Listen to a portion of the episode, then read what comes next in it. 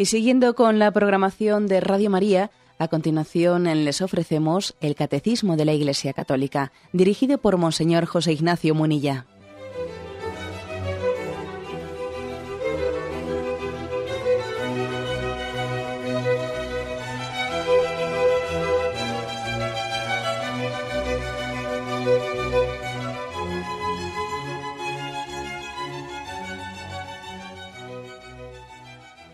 Cordial saludo a todos los oyentes de Radio María. Un día más, con la gracia del Señor, proseguimos el comentario del Catecismo de nuestra Madre la Iglesia. Nos adentramos en una nueva petición del Padre Nuestro. La petición sexta, no nos dejes caer en la tentación. Es a partir del punto 2846.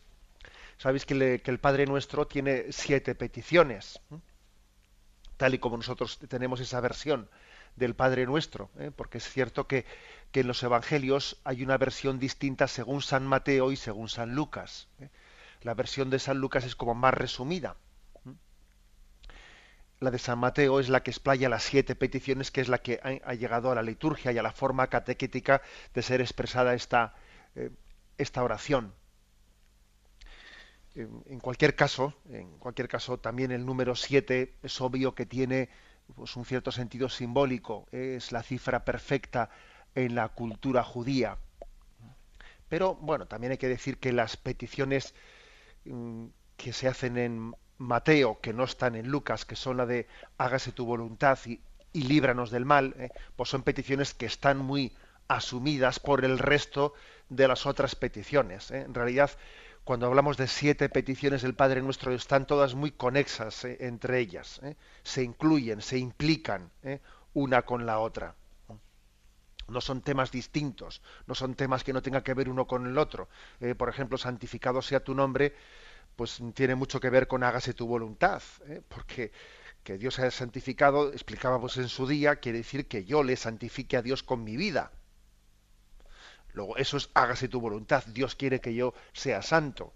Y eso quiere, tiene mucho que ver con mm, no nos dejes caer en la tentación y tiene que ver con perdona nuestros pecados. Es decir, todas las peticiones del Padre nuestro están implicadas una, ¿eh? una en la otra. Bien, vamos a dar pues un paso más y comenzamos este nuevo apartado, no nos dejes caer en la tentación. Hoy nos vamos a centrar en concreto en el primero de los puntos, 2846, que dice así. Esta petición llega a la raíz de la anterior, porque nuestros pecados son los frutos del consentimiento a la tentación. Pedimos a nuestro Padre que no nos deje caer en ella. Traducir en una sola palabra del griego del texto griego es difícil. Significa no permitas entrar en la tentación, no nos dejes sucumbir a la tentación. Dios ni es tentado por el mal ni tienta a nadie.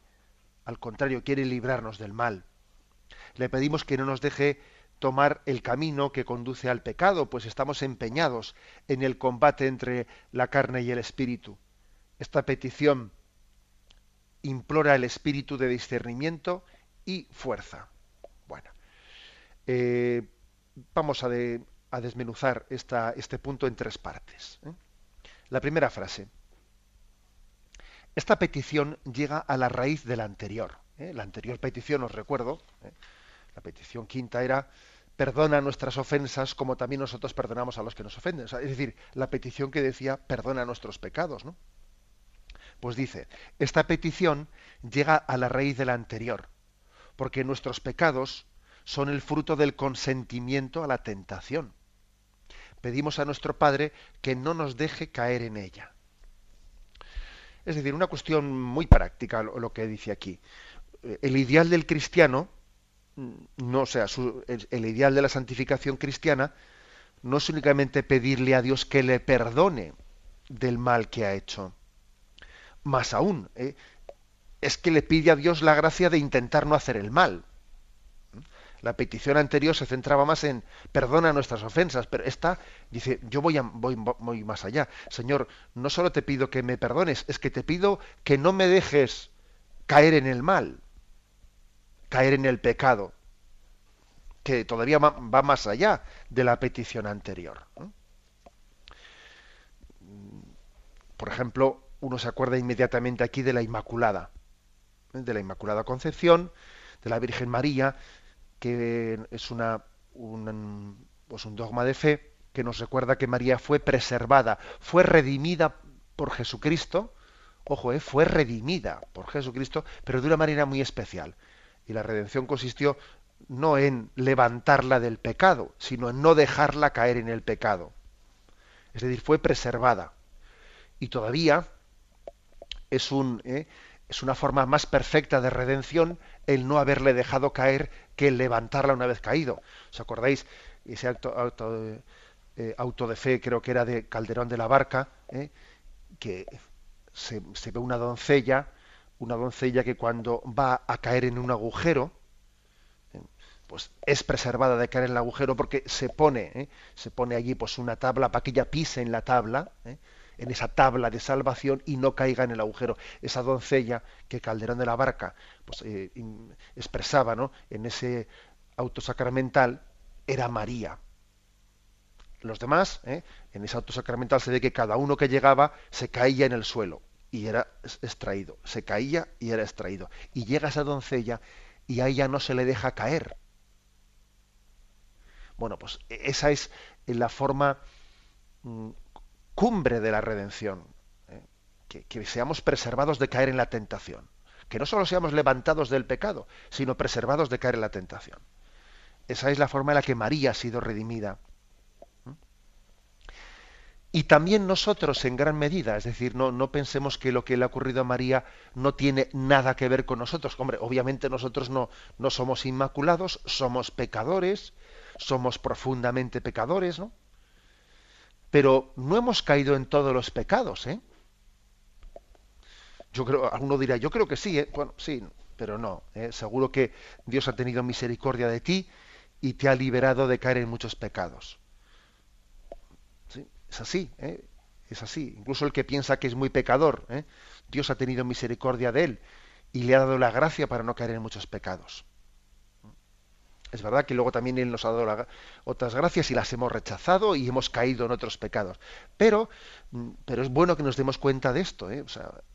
Dios no solo es misericordioso en el sentido de que nos perdona, también en el sentido de que nos preserva, o sea, nos da la gracia de no caer en el mal.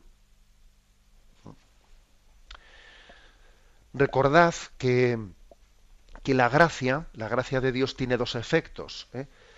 El efecto sanante y el, y el efecto elevante. ¿eh? Por ejemplo, cuando recibimos la absolución sacramental por el sacramento de la penitencia, de la confesión, tiene dos efectos en nosotros. El primero es el perdonarnos el pecado que hemos cometido, obviamente. Pero el segundo efecto, que pocas veces solemos recordar, es que nos, nos da un aumento de gracia. No solo limpia, sino que fortalece. ¿eh? Por eso la Iglesia aconseja eh, confesarse con frecuencia. Aconseja la confesión frecuente porque además de que nos permite estar más atentos ¿no? pues al examen de conciencia y a los pecados veniales eh, concretos, etcétera, la confesión frecuente también eh, supone un aumento de gracia porque no solo nos perdona, también eleva, nos eleva, eleva la condición del hombre, le da fortaleza. Esto no lo olvidemos, ¿eh? no lo olvidemos porque, porque, porque somos, estamos necesitados de, las dos cosas, del perdón y de la fortaleza de Dios para seguir luchando. Las dos cosas son necesarias. ¿eh? Pedimos, Señor, eh, le pedimos el perdón, pero una vez que hemos sido perdonados seguimos siendo débiles. Luego necesitamos la fortaleza para, para no volver a caer. Eso también está ligado a, al propósito de enmienda. ¿sí? La Iglesia pide eh, el propósito de enmienda mm, para que alguien reciba el sacramento de la, eh, del perdón. Pero es verdad que el propósito de enmienda no quiere decir estar absolutamente seguro de que no voy a volver a caer nunca. Es que no podemos estarlo, es que somos débiles. Por eso decimos, no nos dejes caer en la tentación, por eso oramos. El, el que esté seguro de sí mismo tenga cuidado, no caiga. es decir, que yo creo que mm, el mayor antídoto ¿no? frente a esa falta de seguridad, esa falta de, mejor dicho, ¿no? Eh, esa falsa seguridad, ese creerse seguro de sí mismo, el mayor antídoto es, es, este, la petición de no nos dejes caer en la tentación, Señor. Si tú me dejas de la mano, caeré. Necesito pues tu fortaleza. Por lo tanto, podríamos decir que, como, eh, primera conclusión de esta, de esta intervención, que el ideal cristiano no solo es implorar el perdón, sino que es ir a la raíz en el combate contra la tentación. Las tentaciones hay que cortarlas de raíz. ¿eh? Y, además, cuanto antes se acometan, mejor. Eh, no conviene que, que afrontemos la lucha contra la tentación cuando ya tenemos el nubarrón encima. Tenemos el nubarrón encima y ya es muy, muy fácil que caigamos, porque ya estamos ya casi mojados. ¿eh? Te metes dentro de la nube y ya casi antes de que empiece a llover, si ya, ya, estás empapado. La lucha contra la tentación hay que, hay que afrontarla cuanto antes mejor. Según se le ve aparecer eh, al fondo la tentación, según se le ve aparecer por ella, eh, pues eso. Es como dice, a ver, ¿en qué momento tiene, tiene que afrontar uno la tentación? Pues el que tiene la tentación del alcohol, cuando ya ha agarrado con la mano el vaso. No, eh, tiene que intentar que sea antes. Y además luchar con el primer vaso, no con el tercero, con el cuarto, no, no, con el primero. Y si estamos luchando por la pureza, mira, mal asunto si ya eh, comienzas a ver una película deshonesta y entonces ya estamos ya en no sé qué posición, voy a cambiar este canal. mal asunto. ¿eh? O sea, lo mejor es que, lo mejor no, o sea, lo, lo, eh, prudente es que uno afronte la tentación en, la, en, la, en la raíz, en el primer momento. O cortando una conversación de crítica sin dejar que vaya más adelante o tal. Sea, creo que este no nos dejes caer en la tentación, eh, supone también una radicalidad evangélica por nuestra parte.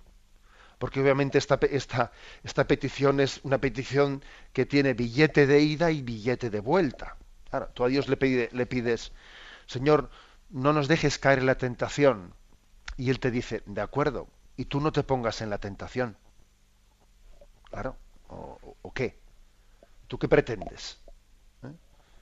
estar metido todo el día ¿eh? En, el agua y no mojarte. No, eso no es posible. Eso no es posible. O estar todo el día al sol y que no te queme, pues no es posible. ¿eh? O sea que, eh, por lo tanto, es una, una, una petición que nos compromete y además es una petición que nos pone en camino de radicalidad evangélica. ¿Os acordáis que en el catecismo aprendíamos de pequeños pues que contra los pecados capitales tenemos que eh, contraponer las virtudes contrarias. Entonces vamos a ver, pues contra la pereza, diligencia, ¿eh?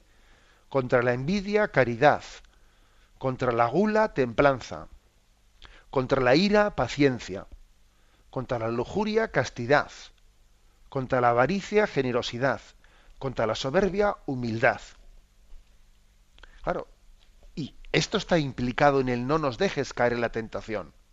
Le pedimos al Señor su gracia y, eso supone un esfuerzo de nuestra parte. ¿eh? Ya me habéis escuchado esa frase en este programa que cuando Dios nos da su gracia, el hombre suda. Suda en el sentido que la gracia de Dios no, no es como autodispensarnos de luchar, no, no, Dios te da su gracia para que tú puedas con tu, ¿eh? con tu voluntad implicarte plenamente en el ejercicio de las virtudes. Entonces, ese, ese ayere contra, ¿no? Ayere contra que dice San Ignacio, ese vencer los pecados capitales a través de las virtudes contrarias, está implicado en esta petición de no nos dejes caer en la tentación.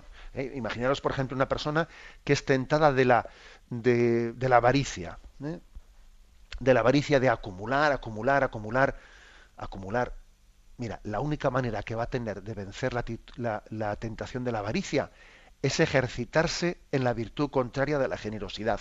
Voy a dar esto a Caritas, voy a dar esto al Domun, voy a dar esto a la infancia misionera, voy a dar esto. Vas a ver tú cómo así se le cura la avaricia. Es que, es más, es que no va a haber otra, otra manera. ¿eh? O el que tiene tentación de gula. ¿eh? ¿Tú crees que va a estar, eh, va a estar, va a ser posible que venza la gula? Pues eh, bueno, pues a ver, a ver si en estas, si en esta fiesta de cumpleaños que tengo, pues en vez de, en vez de caviar, pues como langosta y así que es un poquito más barato, pues no, mira, eso no, así, no va a sanar la gula. ¿eh? Si en vez de caviar se pega un banquete de langosta, lo que tiene que hacer es ayuno, ayuno y lo que tiene que hacer es, pues, o sea, de alguna manera mortificarse, pero de una manera seria, ¿no? Esto, esto siempre ha sido así. ¿eh? Los pecados capitales hay que abordarlos con radicalidad evangélica viviendo, abrazándonos a las virtudes contrarias y no, no buscando hay una especie de falsa moral de prudencia que ni frío ni caliente, eh, que me quedo en territorio intermedio, ¿no? Eh, no, e, esa no es la verdad, la verdad cristiana. Así no se han santificado los santos, ¿no? Ese territorio intermedio, ¿no? Que, pues entre la soberbia y la humildad, eh, bueno, pues vamos a tener una especie de orgullo digno, ¿no? O entre la avaricia y la generosidad, pues una sana ambición. O entre la lujuria y la castidad, pues mira, ¿eh? ni para ti ni para mí, ¿eh? una naturalidad sensual. ¿eh? O entre la ira y la paciencia, pues un carácter espontáneo, ¿no? O entre la gula y la templanza, pues mantener un poco el gusto, el gusto propio. O entre la envidia y la caridad, pues un egoísmo controlado etcétera, etcétera, ¿no? O sea, eh, ese, esa tendencia a pastelear que se dice, ¿eh? a pastelear, ¿no? A quedar, eh, así no cumplimos el mandato del Señor de amarle, ni de ser santos. Así, inevitablemente vamos a caer en la tentación. Vamos a caer en la tentación inevitablemente. La única manera de no caer en la tentación es apuntar alto. Apuntar alto. ¿eh? querer ser santos. El que renuncia al ideal de la santidad ¿eh? y piensa que, bueno, yo quiero ser buena persona, yo no quiero ser santo.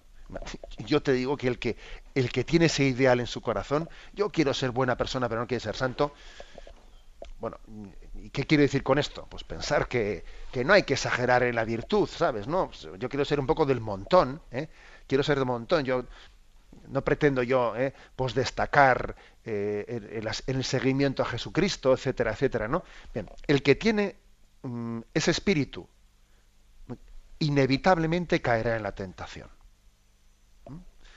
Por lo tanto, eh, resumen de esa primera intervención, no nos dejes caer en la tentación. Es una radicalidad evangélica que en la que le pedimos al Señor la gracia no solo. De, ser perdonados como le pedíamos en la petición anterior, sino de ser elevados, de ser fortalecidos para no caer en las tentaciones. Tenemos un momento de reflexión y continuaremos enseguida.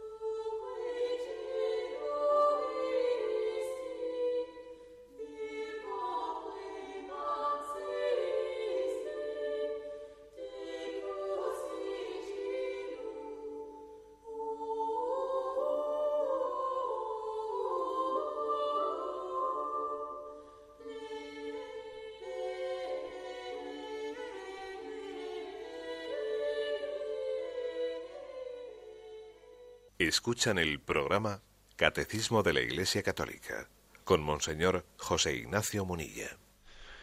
Continuamos eh, con este comentario al punto 2846. En la intervención anterior habíamos comentado la primera frase, seguimos adelante. No nos dejes caer en la tentación, dice, traducir en una sola palabra el texto griego es difícil.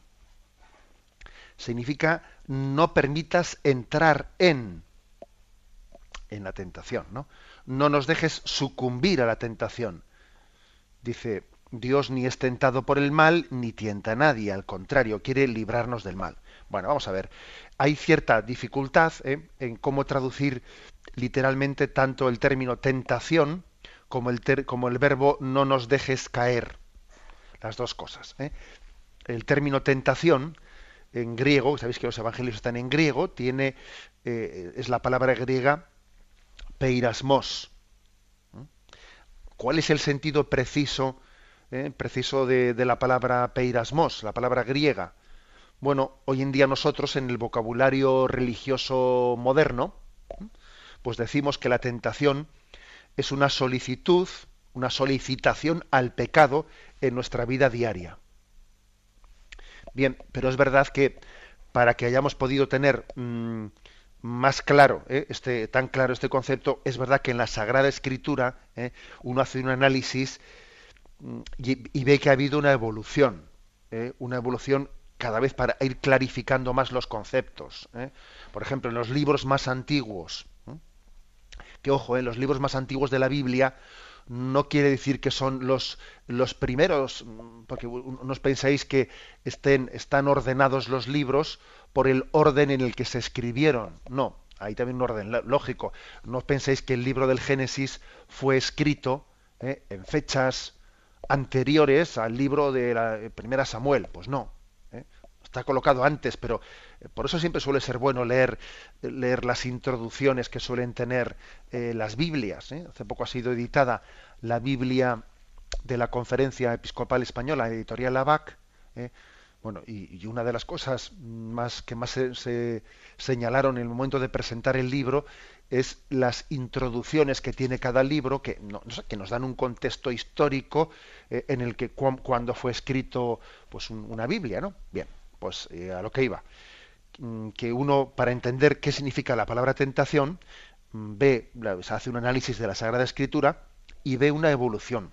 Por ejemplo, en los libros más antiguos, en los textos más antiguos, eh, incluso a veces se utiliza la palabra tentación como si Dios fuese el que tentase.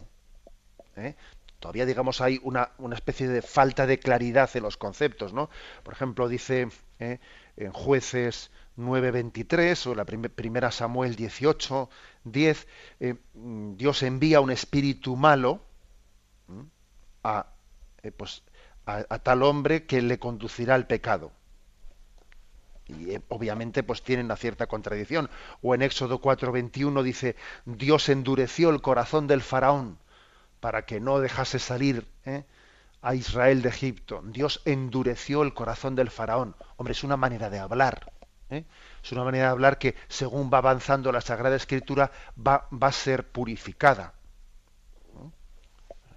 Hay, por lo tanto, un cierto genio literario en, decir eso, que Dios le envió un espíritu malo y entonces Samuel eh, pues, eh, lanzó la lanza contra el otro. Es una manera de hablar, obviamente. ¿Cómo va, va, Dios, eh? va Dios a, enviarle el mal?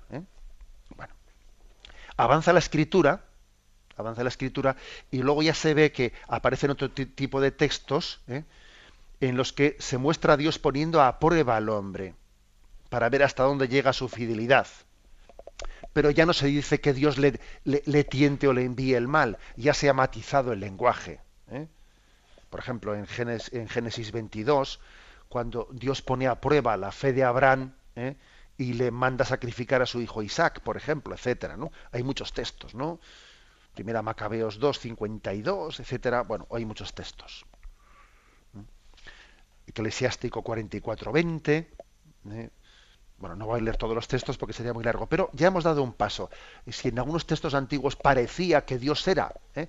el que tentaba, el que enviaba la tentación, ahora ya no se dice eso, se dice que Dios pone a prueba para probar nuestra fidelidad. Y luego ya en los textos últimos del Antiguo Testamento, en una época más tardía, ya más cercana al Nuevo Testamento, em, ya aparece el personaje de Satanás.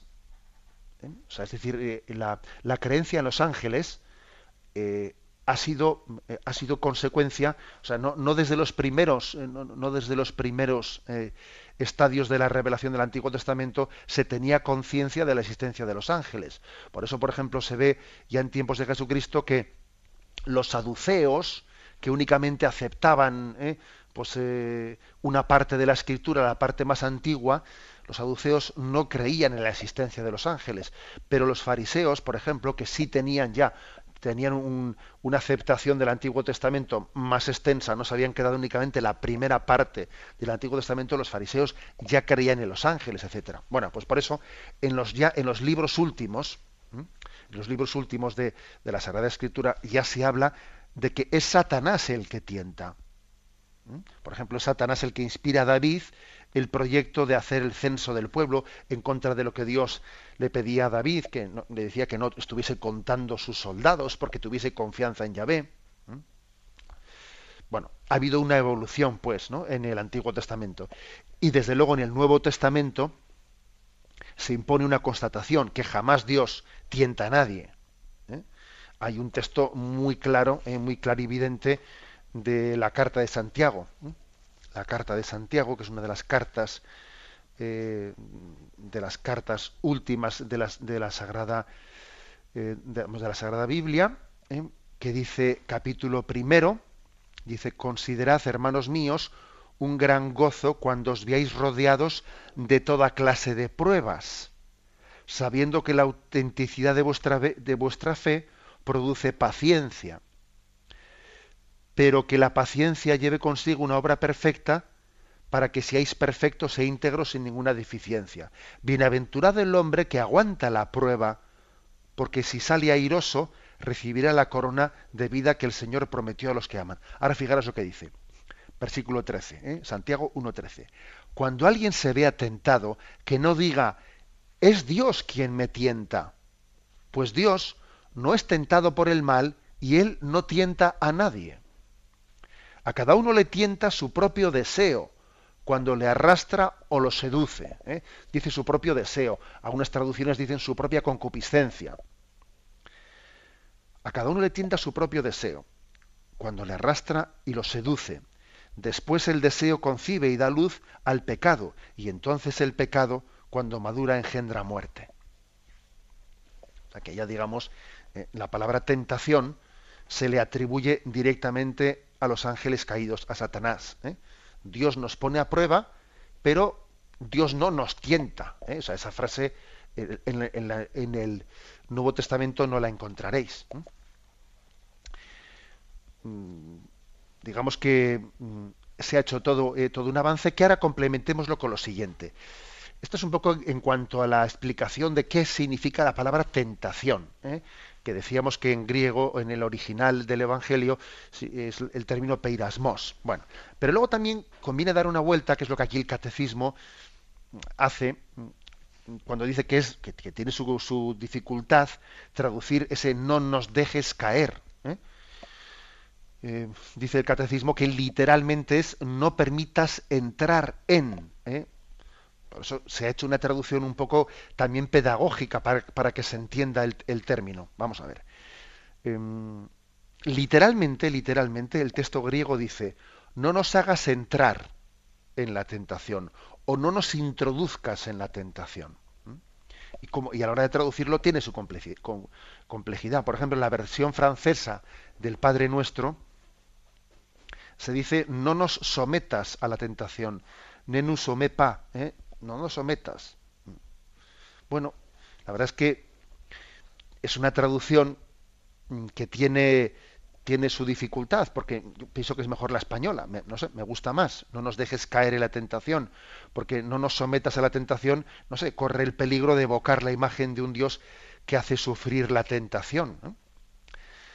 Y sin embargo sabemos claramente que todo el Nuevo Testamento rechaza la idea de un Dios que tiente al hombre. ¿eh? No puede pensarse en que Dios introduzca o haga entrar la tentación como si se tratase de una trampa. ¿eh?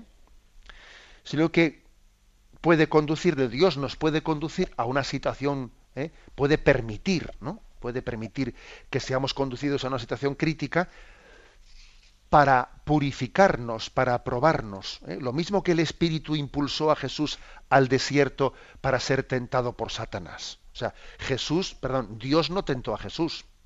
Pero es verdad que dice que el Espíritu condujo a Jesús al desierto para ser tentado por Satanás. Dios nos pone a prueba sabiendo que ¿eh? de la prueba Él busca en ella que seamos forjados. ¿eh? Y el hierro es forjado al fuego. El hierro no se le puede dar forma si no, si no es puesto al fuego. Es verdad que también existe riesgo de que se rompa, pero si no se hubiese puesto al fuego no puede ser moldeado. Según esta interpretación, digamos, ¿no? Pues el discípulo de Jesús le pide a Dios no ya verse libre de la prueba, ¿no? sino que, que le evite, ¿eh? que le evite el peligro de no poder soportarla o de caer en la tentación. ¿eh? En resumen, que no es Dios quien tienta, pero él, es verdad que nos pone, nos deja en situaciones que suponen una tentación para nosotros. ¿eh? Y si Cristo nos enseña a orar de este modo, no nos dejes caer en la tentación, ¿eh? pues sencillamente es porque Él tiene conciencia de que necesitamos saber que Dios está con nosotros en todo momento, que no estamos solos. ¿eh? A veces el cristiano tiene eh, la tentación de decir ¿dónde está Dios? Y la confianza incondicional es el único camino de salvación. Pero es verdad que es un camino que a veces bordea el precipicio de la revuelta, ¿eh? de la revuelta, de la rebelión contra Dios.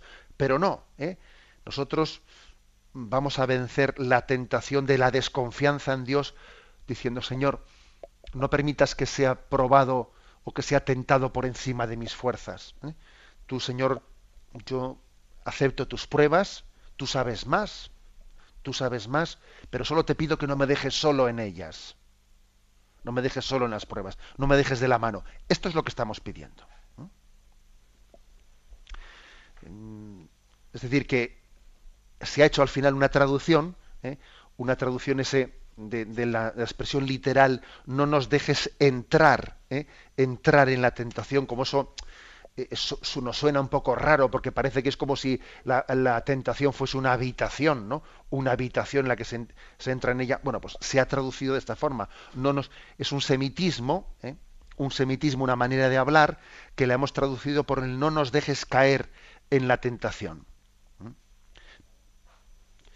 algunos le han dicho también, presérvanos de entrar en la perspectiva del tentador. ¿eh?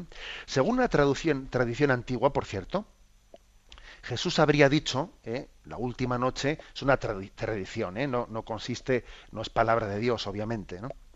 pero sí que existe esta tradición de que Jesús, la última noche en Gesemaní,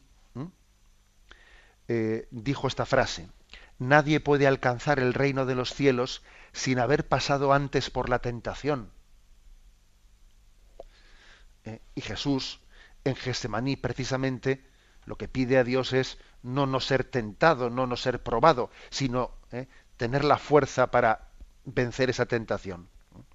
Y estas palabras, que nadie puede alcanzar el reino de los cielos sin haber pasado antes por la tentación, eh, confirman esta petición del Padre nuestro, en la que no le decimos, Señor, ¿eh? que me vea libre de las tentaciones, sino que tenga ayuda tuya para vencerlas, para no caer en la tentación. ¿eh?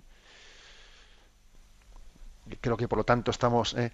estamos mm, dando un poco pues, en la clave, en el centro de interpretación de estas expresiones. No nos dejes caer en la tentación. Tenemos un momento de reflexión y continuamos enseguida.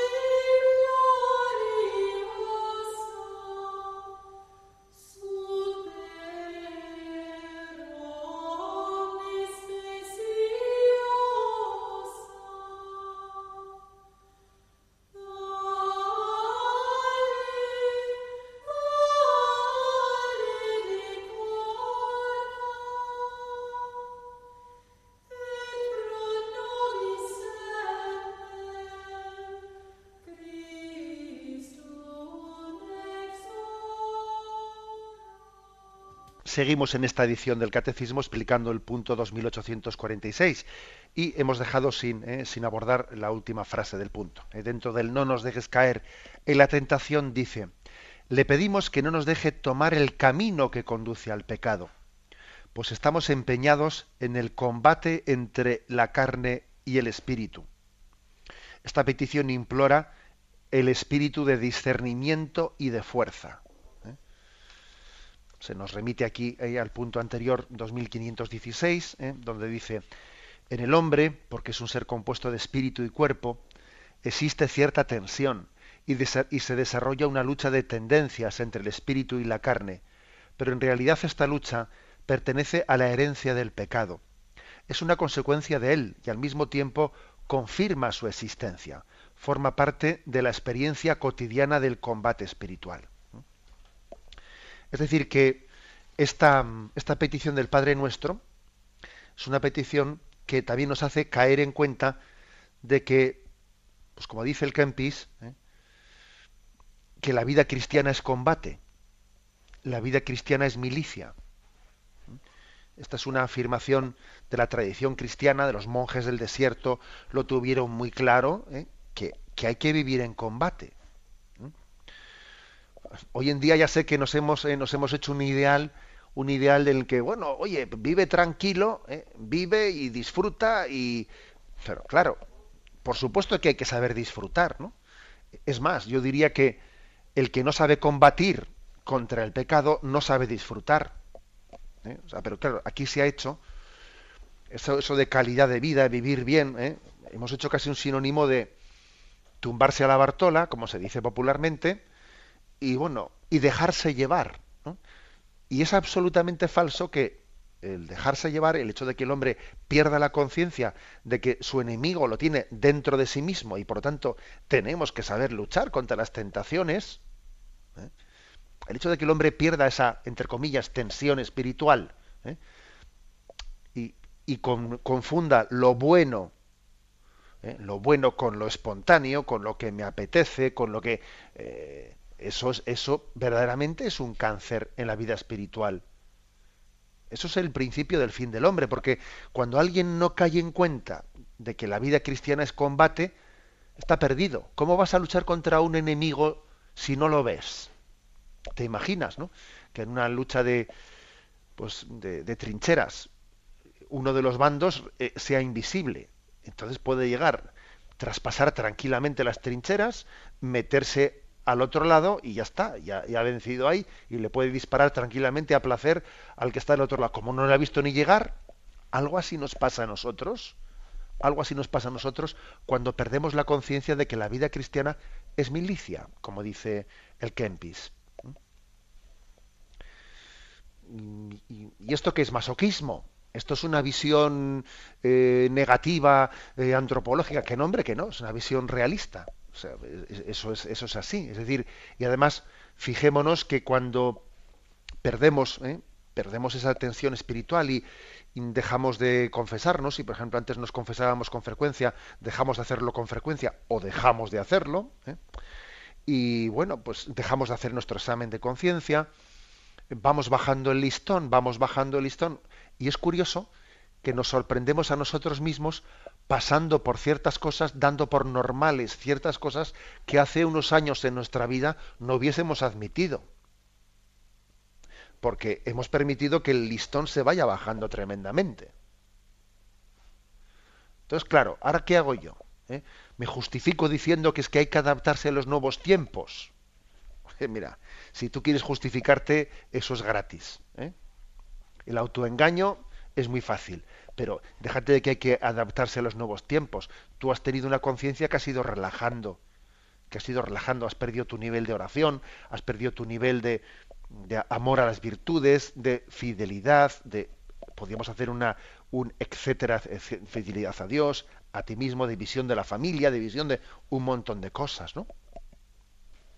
Por eso mm, supone el estar alerta, ¿eh? estar alerta y saber que, el enemigo lo tenemos dentro, que existe, como dice aquí este punto del catecismo, pues esa tensión eh, entre em, lo, que dijo, que el Señor en Gesemaní. El espíritu es fuerte, pero la carne es débil. Entonces, como eso es así, pues el que no tenga conciencia de tal cosa y el que, el que diga, no, es que hay que ser espontáneos, ¿no?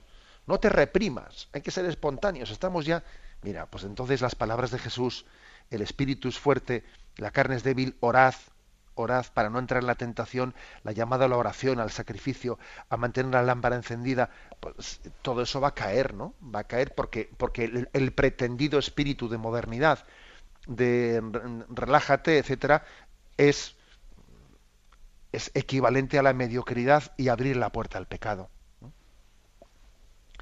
Dice aquí el catecismo, esta petición implora el espíritu de discernimiento y de, fuerza. ¿eh? El espíritu de discernimiento y de fuerza. Entre los dones del Espíritu Santo, que en su tiempo explicamos aquí ya en el catecismo, los siete dones del Espíritu Santo, os recuerdo que uno era el don de consejo y otro era el don de fortaleza. Pedimos ese espíritu de discernimiento y de fortaleza. Discernimiento, en primer lugar, porque las tentaciones hay que desenmascararlas. Hay que desenmascararlas. El tentador tiene como estrategia habitual el aparecerse siempre disfrazado. ¿eh? O sea, él siempre esconde el mal bajo perspectiva de bien. ¿eh? O sea, difícilmente el mal se nos va a, solicitar pues como mal. ¿eh? Mira, elige esto que es malísimo. Hombre, las cosas no suelen ser así.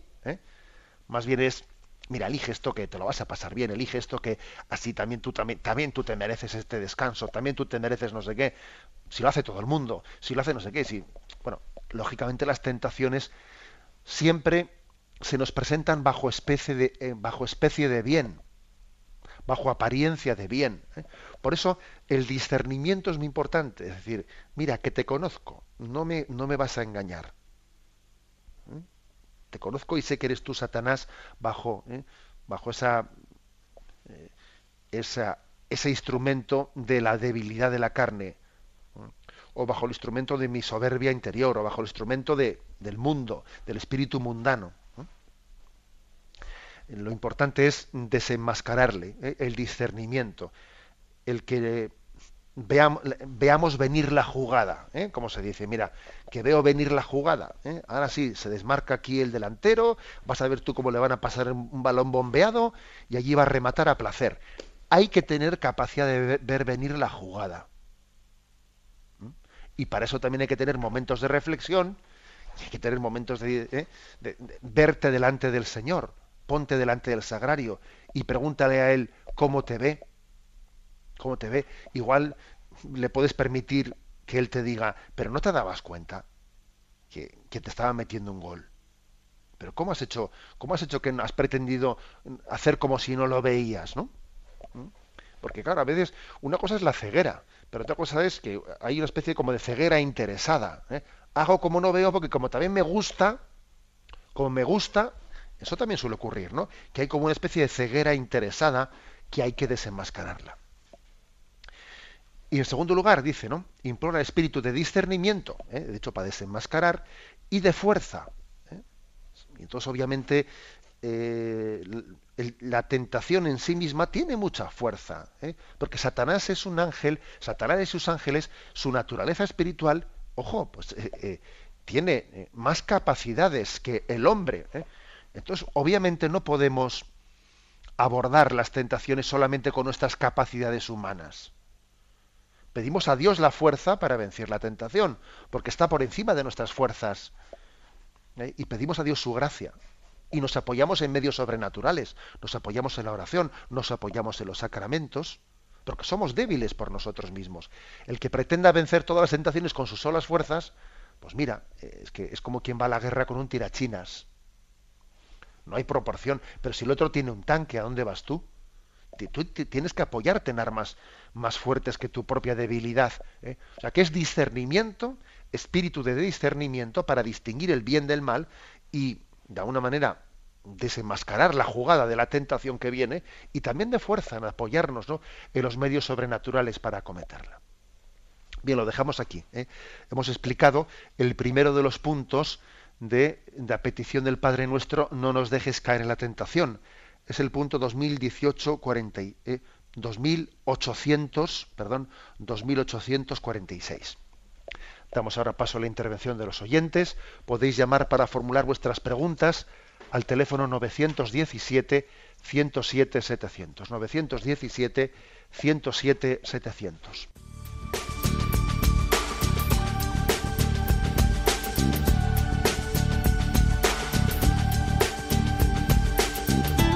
Radio María le ofrece la oportunidad de recibir en su casa sus programas favoritos.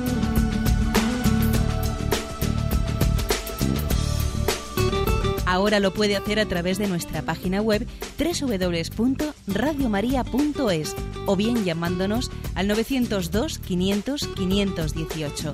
902 500 518. Pídanos el programa que más le interesa en cualquiera de sus emisiones, especificando el día y la hora que lo ha escuchado. Solo nos tiene que decir si lo quiere en CD de audio o CD o DVD en MP3. Haga su solicitud en el 902 500 518 y en www.radiomaria.es. Radio María, más cerca de usted.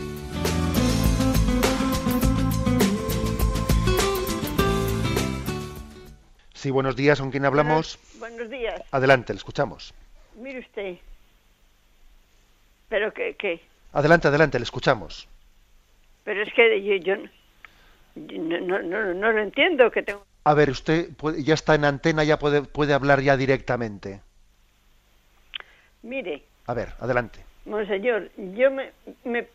Pero oigo otra voz.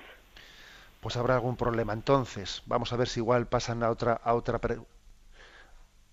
A ver, a ver si ahora usted puede escuchar bien. O lo que voy a hacer es quitar esto. Eso, quite su radio exactamente porque se está usted oyendo por, por el eco de la radio. A Ya ver está ahora. quitado. Ya está, adelante. Que quería decirle dos o tres cosas. La primera es que eh, estos días he oído, eh, decía usted, de, aunque no te confieses, si son pecados veniales, que se perdonan y no me acuerdo cómo dijo. De, de varias maneras. Sí, adelante, sí. La, la segunda es que tengo un... Sufro muchísimo con este sobrino mío que tiene novia y se, y se, se van a juntar o se están juntando, no sé, y no tiene... Y eso, no, era que yo lo bauticé y, y, y- y fui la madrina de la confirmación y no... Y, y, no y no les puedo decir nada. Nada y, y yo sufro muchísimo. De acuerdo. Bien, y alguna cosita más quería, quería decir. Eh, Y luego después esto de, del no nos dejes caer en la tentación, pues es que esto tiene mucho misterio, porque es que, Padre, Dios no nos puede dejar que nos tiente el demonio más de lo que podemos, ¿no? De acuerdo. Pues vamos a intentar así muy brevemente de- de responder a cada una de las tres cosas. Y comenzando por la última, ¿eh? pues obviamente eso es eh, lo que la Sagrada Escritura afirma, ¿no? que el hombre, Dios no permite que seamos tentados por encima de nuestras fuerzas. Pero es verdad que nosotros, nosotros al pedirle a Dios la gracia para no caer en la tentación, nos ejercitamos en ello, porque claro, no se trata únicamente de pensar ya me ayudará Dios, ya me ayudará Dios y yo tengo que darle pedales a la bici, ¿eh? como se dice, o sea, yo tengo que esforzarme, yo tengo que tomarme en serio, no vale únicamente con pedirle la gracia a Dios, es caer en cuenta de que Dios quiere darme la gracia para no caer en la tentación y así yo esforzarme en ello. ¿eh? O sea que también el pedir la gracia, entre otras cosas, es una ocasión para que yo caiga en cuenta que Dios me la ofrece y tengo que esforzarme en acogerla. Bueno, segunda cuestión. El tema de los pecados veniales. Eh, sí, la fe católica dice que los pecados veniales pueden ser perdonados de, diversas formas, no solo con el sacramento de la confesión, sino también con obras de caridad, haciendo sacrificios, em, em, bueno, y haciendo una oración profunda, eh, con espíritu de contrición. Eso no quiere decir que la Iglesia, eh, pues como también los pecados veniales pueden ser perdonados de otra manera, que la Iglesia aconseje que no los confesemos. No, no, todo lo contrario. La Iglesia aconseja que confesemos también los pecados veniales. ¿eh? entre otras cosas porque eh, el sacramento de la penitencia no solo nos da el perdón, sino también nos da un aumento de gracia ¿eh? para poder ¿eh? vencer las tentaciones. Y por último, lo que me ha dicho su sobrino, pues obviamente, pues yo ya sé que ese es sufrimiento para todos aquellos que ven que sus seres queridos, hijos o sobrinos o nietos, ¿no? van por un camino que no es el camino recto, ¿no? Bueno, yo creo que usted ¿Qué tiene que hacer? Pues orar por él por insistencia, decirle una palabra, porque yo pienso que también no decirle nada no es correcto. A mí me parece que tenemos que aprender a tener libertad de espíritu para mm, decir y ser testigos de la fe y decirle, mira, sobrino mío, que yo también soy madrina tuya y también tengo, no sé, siento mi eh, en conciencia, siento mi responsabilidad y quiero decirte que a mí no me parece bien que estés conviviendo con tu novia eh, de esta manera sin estar casados no me parece bien. Creo que la, bueno, porque la gracia del sacramento distingue lo que es el noviazgo del matrimonio y usted se explica a su manera. ¿eh? Y luego, obviamente, no le va a estar todo el día detrás suyo dándole no, pero el hecho de que usted pueda tener la libertad de decírselo, creo que forma parte de nuestro apostolado. ¿eh? Las cosas se dicen con cariño, pero, se, pero creo que es bueno decirlas. Damos paso a un siguiente oyente. Buenos días. Buenos días. Adelante, le escuchamos. Soy María Dolores de San Fernando, Cádiz. Ya conoce usted mi historia, la de mis hijos. Y yo quería comentarle que mi hija, la mayor, la que estaba viviendo con otras chicas, pues se inseminó y ha tenido mellizos. Entonces, últimamente la relación era nula porque ella me dijo que si no admitía aquí a su pareja, no. Estoy un poco nerviosa. No teníamos relación ninguna, que eso era lo mejor y no nos relacionábamos durante tres o cuatro meses. Pero se acercaba el momento del parto y yo estaba muy inquieta. Entonces la llamé, la llamé dos días antes de Nochebuena. Le pregunté cómo se encontraba y, le dije que si quería venir a casa. Me dijo que con su pareja sí. Yo le dije que viniera el día de Navidad y los acogimos, las acogimos aquí. Y, y bueno, gracias a que la llamé, me enteré de que le hacían la cesárea el Día de los Inocentes el Día de los Santos Inocentes, pude estar con ella, he estado con ella, he estado cuidando a las niñas, adoro a las niñas porque son mis nietas, son preciosas, han nacido muy bien. Y yo quiero saber si es que he caído en la tentación de la festividad o si lo estoy haciendo bien. Me parece que el amor estaba por encima en este momento de todas las diferencias. Muchas gracias. Pues mire, la verdad es que es muy difícil el ser, el poder dar un, eh, un consejo de hasta dónde pone un poco uno eh, el límite en el decir, a ver, yo obviamente a mi hija, que tiene una relación pues que pues que es contraria a la ley de Dios y contraria también, ¿no? Pues a la moral, a la moral natural, tener que hacerle entender que, pues que su relación de pareja con una mujer lesbiana, el hecho de que sea inseminada para tener un hijo, etcétera, etcétera, mm, pues todo eso está, usted creo que ya se lo ha hecho entender a ella, ¿no? De, de, muchas formas, obviamente, ¿no? Se lo ha hecho entender. Y al mismo tiempo también es su nieta, pues claro que es su nieta y la niña no tiene ninguna culpa, ¿eh? ninguna culpa de, del error de sus padres, ¿no? Con lo cual usted también creo que no está cayendo en la tentación de la afectividad, sino también está dando pasos complementarios. ¿no? Entonces yo creo que en estos casos, yo lo que siempre suelo decir es que hay que mantener dos cosas, la verdad y la caridad. ¿eh?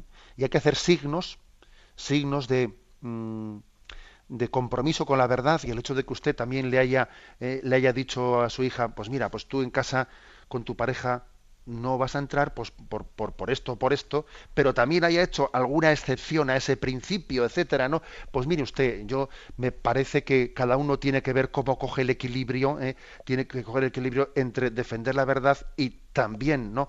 Mm, mostrar una oferta de amor incondicional. ¿eh? Yo creo que en ese equilibrio entre una cosa y otra, no existe una regla, una regla de medición de esto sí, esto no, esto sí, no, eso no existe. Pero creo que usted está intentando guardar las dos cosas, ¿eh? está intentando tanto no ser fiel a la verdad ¿eh? como, como ser fiel a la caridad. Eh, y entonces lo importante, lo importante es que mantengamos ese, ese doble compromiso de fidelidad, que en el fondo es una sola fidelidad, no la doble, ¿no? Y rezamos por usted. Eh, y también somos conscientes de, bueno, que su labor de madre y de abuela no ha concluido y sigue adelante, ¿no? Y que el Señor lo puede todo y ya, y, ya derribará muros que a usted le parecen ahora, ¿no? Pues le parecen infranqueables. Damos paso a una última llamada. Buenos días. Buenos días, señor. Adelante, le escuchamos. Mire, eh, soy Lucía, le llamo, le llamo porque en la celebración esta maravillosa del día 2 se repartían entre muchas cosas que repartían, pues ha habido una especie de tríptico que dice, y leo textualmente, promesas del Señor a los que no reciban la comunión en la mano. Eso dice. Y luego, en una introducción, pues dice que a un alma privilegiada, resumo para no perder mucho tiempo, pues le hizo unas promesas el Señor a quienes no recibieran eh, la comunión en la mano. Y claro, me parece que es que eso pues puede crear hasta controversias entre fieles que los hayan, que los lean y todo eso. Y me gustaría que diese usted su, de acuerdo. Mira, vamos a ver, lo primero decir que en una gran concentración como la que tuvo lugar el día 2, pues en la, en la, Plaza Colón, pues claro, muchísimas cosas que allí se pueden distribuir entre tantos cientos de miles de personas no están controladas por la organización, obviamente, ¿no? Entonces, sin duda alguna, eso que usted dice, pues también sería así. Y también eh, ese tipo de publicación que se distribuye estoy convencido que tampoco tendría aprobación eclesiástica. ¿eh? Una cosa que, últimamente hemos ido dejando caer en, eh, pues en, a veces en el olvido es la conveniencia de que las publicaciones tengan aprobación eclesial, ¿eh? tengan un nil que se dice, ¿no? por parte del obispo del lugar, o sea, que, que hayan autentificado que eso es conforme a. Difícilmente creo que la Iglesia podría decir promesas eh, que el Señor te, promete una serie de bendiciones si no comulgas en la mano. Vamos a ver, eh, es la Iglesia la que ha dado eh, la posibilidad de poder comulgar en la mano o poder comulgar en la boca bajo unas, bajo unas condiciones determinadas. Luego, no me imagino yo a Jesucristo prometiendo ahora, porque mire usted, lo que, lo que el Señor tendría que hacer, pues es, si, si no le parece bien comulgar con la mano, pues obviamente sería inspirarle a su iglesia otra cosa. O sea que yendo en obediencia a la Iglesia y yendo en confianza a sus normas, no seremos engañados. ¿eh? No seremos engañados. ¿eh? Que a uno le, le, gusta más comulgar con la boca, etcétera. Tiene absoluto derecho a ello, ha hecho derecho a ello. ¿eh? incluso pues a comulgar de rodillas, eh, si le parece, etcétera. Tiene perfecto derecho a ello. Ahora, no tiene derecho a, a, dar por buenas unas supuestas revelaciones de que Jesucristo ha dicho eso salirnos del tiesto es, una, eh, somos tan proclives a ello, ¿eh? y yo creo que la humildad y la confianza en la Madre Iglesia nos libra de estas cosas. La bendición de Dios Todopoderoso, Padre, Hijo y Espíritu Santo, descienda sobre vosotros. Alabado sea Jesucristo.